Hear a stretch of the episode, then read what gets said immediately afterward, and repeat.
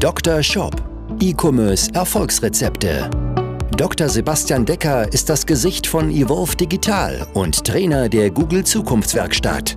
Mit seinem Podcast bietet er Online-Shop-Betreibern und ihren Mitarbeitern direkt umsetzbare Lösungen in den Bereichen Conversion-Optimierung sowie der Vermarktung über Google Ads und SEO.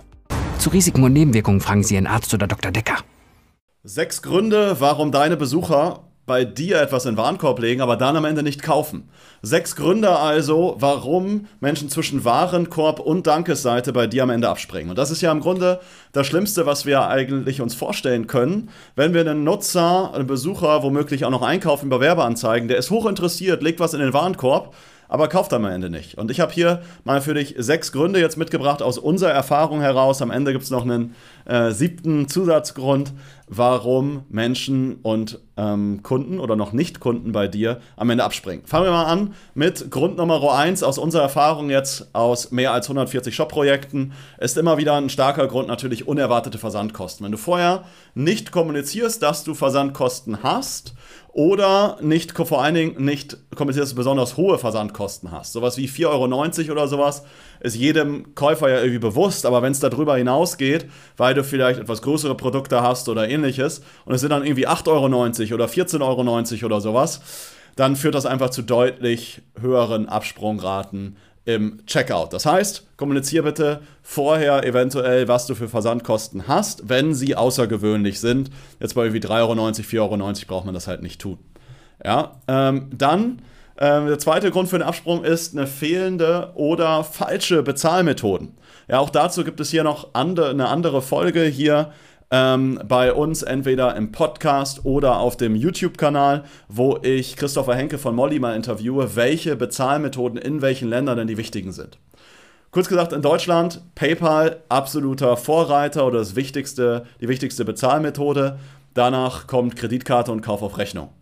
Ja? Die anderen Sofortüberweisung, Apple Pay, ähm, Google Pay, Amazon Pay, ähm, und Co. Ähm, sind dann einfach ein netter Bonus. Aber wenn du PayPal, Kauf auf Rechnung und Kreditkarte anbietest, hast du das Wichtigste entsprechend mit drin. Dann kommen wir zu Punkt Nummer 3 für einen Absprung ist jetzt fehlende Versanddienstleister und eventuell keine Lieferung an eine, Pak eine Paketstation. Ich hatte selbst das gerade. Ich war unterwegs und wollte mir über Intersport etwas bestellen für eine Wandertour. Intersport, ich habe dann den kompletten Checkout durchgemacht, habe alles in den Warenkorb gelegt, wollte am Ende bestellen. Ich konnte mir es aber nicht an eine Paketstation liefern lassen. Und weil ich viel unterwegs war, ich war gerade ähm, auf einem TED-Talk in Metzingen, war danach nochmal eine Woche unterwegs für weitere Vorträge, wollte ich mir einfach an die Paketstation liefern lassen, weil eh keiner zu Hause ist. Ja? War in dem Fall nicht möglich und vor allem, ich habe es erst im Checkout gemerkt. Das Schlimme in dem Fall war sogar noch, ich habe dann ähm, die Bestellung erstmal abgebrochen, habe ähm, eine ähm, Bekannte gefragt, ob die das Paket nicht annehmen könnte und wollte dann zwei Tage später wieder bestellen. Es war mein gesamter Warenkorb gelöscht, obwohl ich ja vorher schon meine Kundendaten eingegeben hatte. Natürlich Vollkatastrophe, gerade weil ich ganz, ganz viele Teile bestellt habe. Es war, ging so um Outdoor-Equipment, ich glaube, es waren 600, 700 Euro oder sowas, die ich im Warenkorb hatte. Ja, ähm, war super, super ärgerlich für mich. Ähm, und andere haben vielleicht schon mal mit anderen Versandsdienstleistern schlechte Erfahrungen gemacht.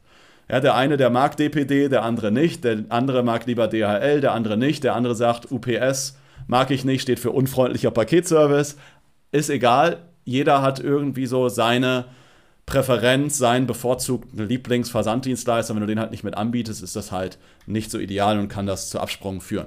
Absprung Nummer 4 oder Absprung Grund Nummer 4 ist, dass du vorher das hat jetzt eigentlich nichts speziell mit Checkout-Optimierung zu tun, sondern du hast vorher schon Fehler gemacht, weil du vorher schon zu wenig Vertrauen aufgebaut hast. Nämlich vorher schon auf den Kategorieseiten, auf den Produktseiten, auf der Startseite hatte der Kunde vielleicht schon ein schlechtes Gefühl bei dir. Sei es aus designtechnischen Gründen, sei es, weil er nicht checkt, dass du eine, dass du eine legitime Firma bist, weil er sich nicht ganz sicher ist, dass das Produkt das so sicher ist.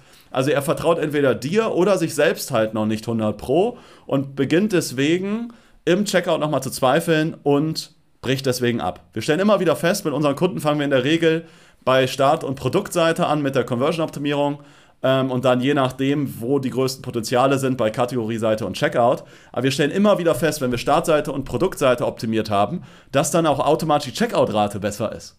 obwohl es ja eigentlich nicht direkt was miteinander zu tun hat, aber entsprechend indirekt und deswegen ist das hier Grund Nummer 4, zu wenig Vertrauen, welches schon vorher entsprechend nicht aufgebaut wurde.